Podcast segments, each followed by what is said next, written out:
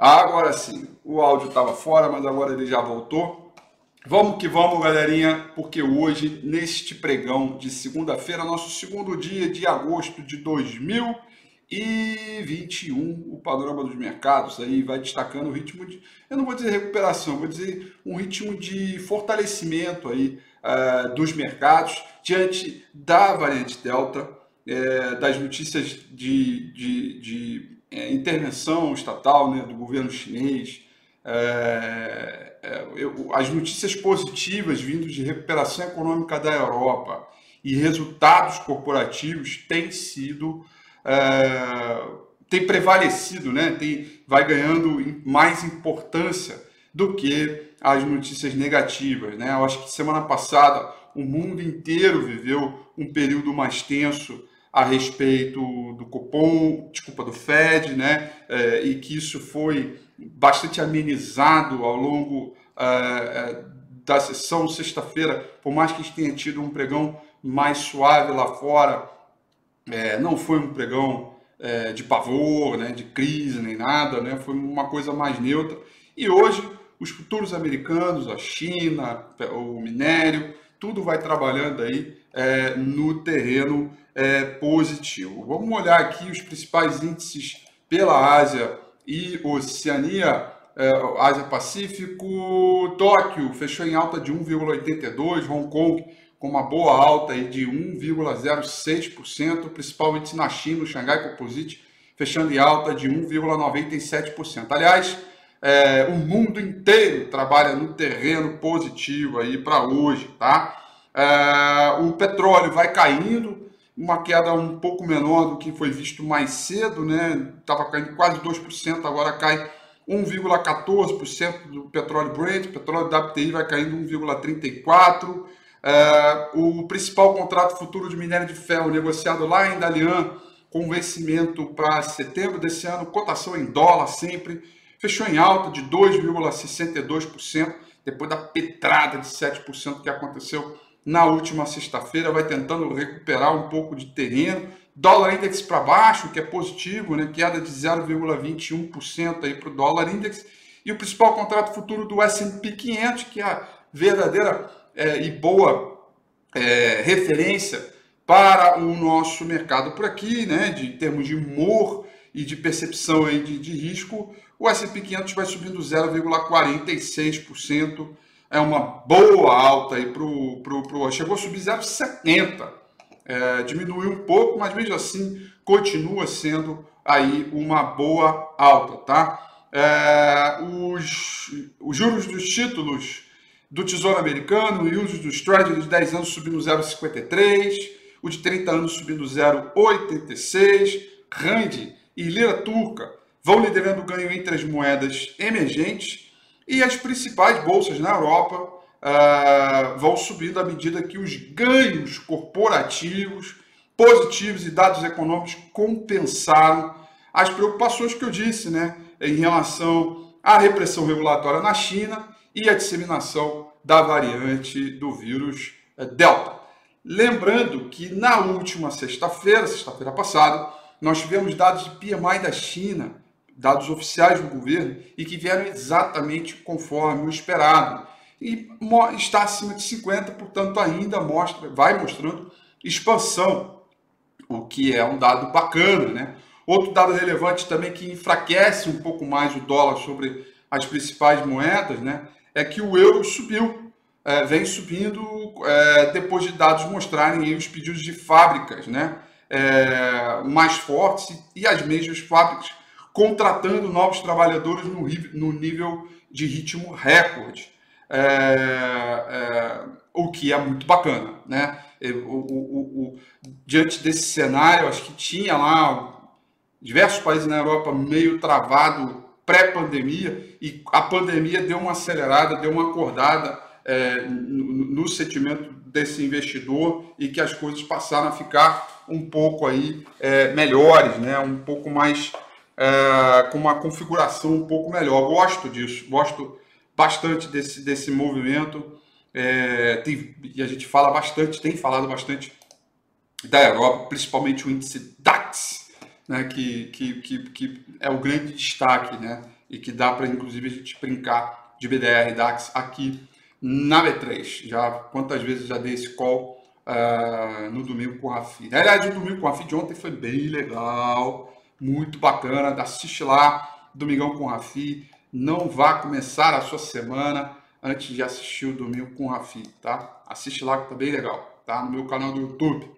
Uh, Londres vai subindo 0,71%, Paris subindo 0,63%, Frankfurt na Alemanha foi só falar dele, ele virou negativo, acabou de virar negativo, uma queda agora de 0,02%. Essa semana é uma semana bacana de agenda, porque, uh, como na semana passada teve definição de política monetária nos Estados Unidos, esta semana, na quarta-feira, teremos decisão de política monetária no Banco Central é, brasileiro. Aliás, é, há um consenso geral, e eu estou mais nesse consenso mesmo, que a taxa de juros Selic vai subir 1%. Né? Então, gente vai sair de 4,25, vou para 5,25 aí, eu não tenho dúvida é, é, sobre isso, acho que é, esse é o cenário mesmo, tá? E, e aí vamos ver as consequências disso um pouco mais para frente, tá? Saiu os dados de PMI oficial da China na última sexta-feira. Esta semana vamos conhecer dados de PMI e SM de manufatura, né, aqui no Brasil de diversos países também. Então, ó, 10 horas da manhã vamos conhecer o PMI de manufatura medido pelo Market daqui, é, do, do, do, Brasil, 10 horas da manhã. Depois, às 10h45, nós vamos conhecer o PMI Market uh, dos Estados Unidos. Depois, 11 horas da manhã, outro dado importante nos Estados Unidos, que é que são os gastos de construção, o PMI é, de manufatura, é, o gasto de construção e ISM de manufaturados, bem dado aí bem importante, 11 horas da manhã.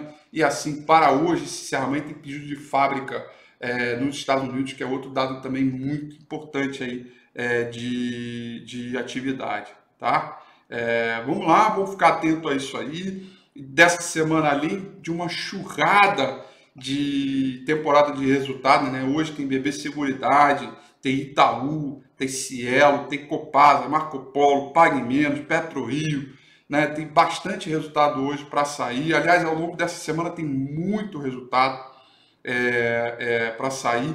E essa semana também, muito provavelmente, a gente vai conhecer a prévia do Ibovespa, tá? É, para começar ali a partir de setembro, vai sair a primeira prévia, outro dado também importante, né? Será que é, Banco Inter, né, vai entrar, vai sair? É, especulações aí de que companhias iriam entrar e sair, um dado aí bem relevante aí para a gente é, acompanhar, tá? Bom, dito isso, vamos dar uma olhada aqui no gráfico do índice Bovespa. Olha só, galerinha, sexta-feira passada, agora sim eu posso apagar essa reta aqui, ela não faz mais sentido para gente, né? A trendline é, é, de baixa é, já foi perdida, né?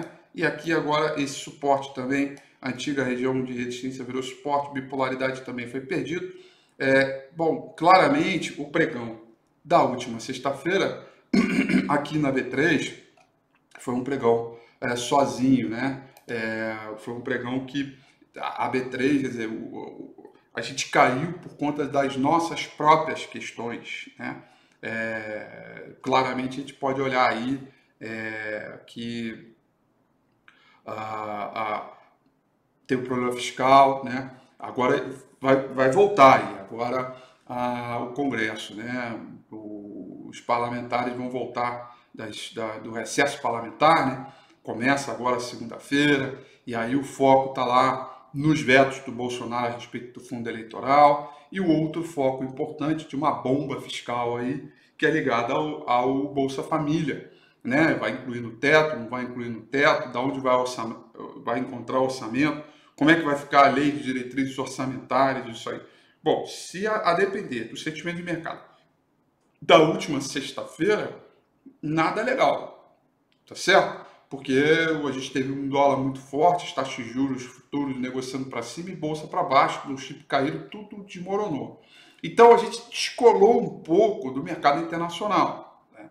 E a pergunta que fica para cada sessão desta semana é se nós vamos consolidar de vez esta tendência de baixo de curto prazo que é estado, o índice Bovespa, essa daqui, esse zigue-zague descendente aqui, para procurar os 117.700 pontos, ou não. Ou vamos fazer uma coisa muito parecida com o que a gente viu aqui, ó, durante esse período de janeiro e fevereiro desse ano, onde a gente fez um zigue-zague descendente aqui, ó, mas aí depois de oito semanas aqui com esse movimento de queda, iniciou um novo processo de alta. Né? E aí, o que, que vai prevalecer? Né?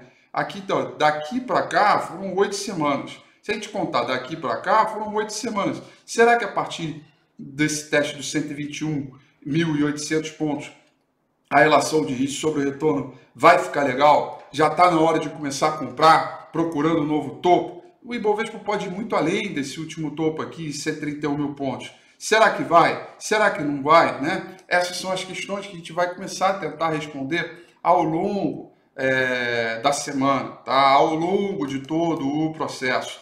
E, evidentemente, se a queda continuar, vai ser muito importante para a gente, como é que eu posso dizer? É, tentar buscar ativos que não sejam tão correlacionados assim. Né? A gente vai tentar é, observar de uma maneira um pouco mais ampla é, os ativos não correlacionados para ver. Porque, veja, lá fora subiu, aqui caiu bastante, aí de repente alinha tudo para uma queda, a gente vai continuar com um cenário de tendência de baixa de curto prazo. Né? E aí repara que a todo momento eu não falo de queda, de crise, de tendência de baixa destruição de valor. É um movimento corretivos, é natural. Depois de várias altas, o mercado começa a procurar um período mais longo de correção. Mas, evidentemente, as pessoas só sentem a queda depois que as quedas são dramáticas. Porque quando vai caindo de pipoquinho em pipoquinho, né? São oito semanas. Das oito, só duas subiram. O Ibovespa subiu, mas subiu levemente. Mas precisou cair mais de 2% na sexta-feira para dizer, não, agora vai cair, agora não, já estamos há oito semanas num processo de queda. Então, agora é o processo que a gente começa a procurar a melhor relação de risco sobre retorno e num momento onde a gente mais estuda os fundamentos das companhias, dado o resultado que elas entregam referente ao segundo trimestre e, e, e, a capacidade que elas têm de continuar mantendo seus diferenciais competitivos, né, das suas barreiras de entrada, é, das suas melhoras de margem ou ganho de market share, para que a gente continue acreditando na melhor performance, geração de lucro e para que ela é, remunere os seus acionistas e faça as suas ações valorizarem. Fundamento na veia, é o período, né? Nós estamos aqui é, com a entrega de resultado. Então, essa é uma semana bem importante, porque a temporada de resultado pega para valer, teremos muitas notícias no mercado internacional, né? o pacote de infraestrutura, por exemplo, está para ser votado lá no Senado, outra coisa importante que deve trazer aí bom humor lá fora, ao mesmo tempo preocupação com normalização de política monetária está Selic por aqui. E temporada de resultado todos os dias com empresas relevantes. Tá? Então, tá aí um bocado de coisas para a gente poder é, é, avaliar dia após dia, mas a análise semanal está feita. Né? Inclusive, eu fiz ontem no domingo com a FIA. Tá? Grande amigo Fábio Alvim, obrigado aí, meu amigo, é, pelo superchat aqui. Estou é, sentindo falta do análise call weighted, ajuda bastante a entender a evolução dos setores. Meu amigo, fica tranquilo que todas as semanas eu olho isso. Se eu não mostrei é porque não tem nada o que mostrar ali, né?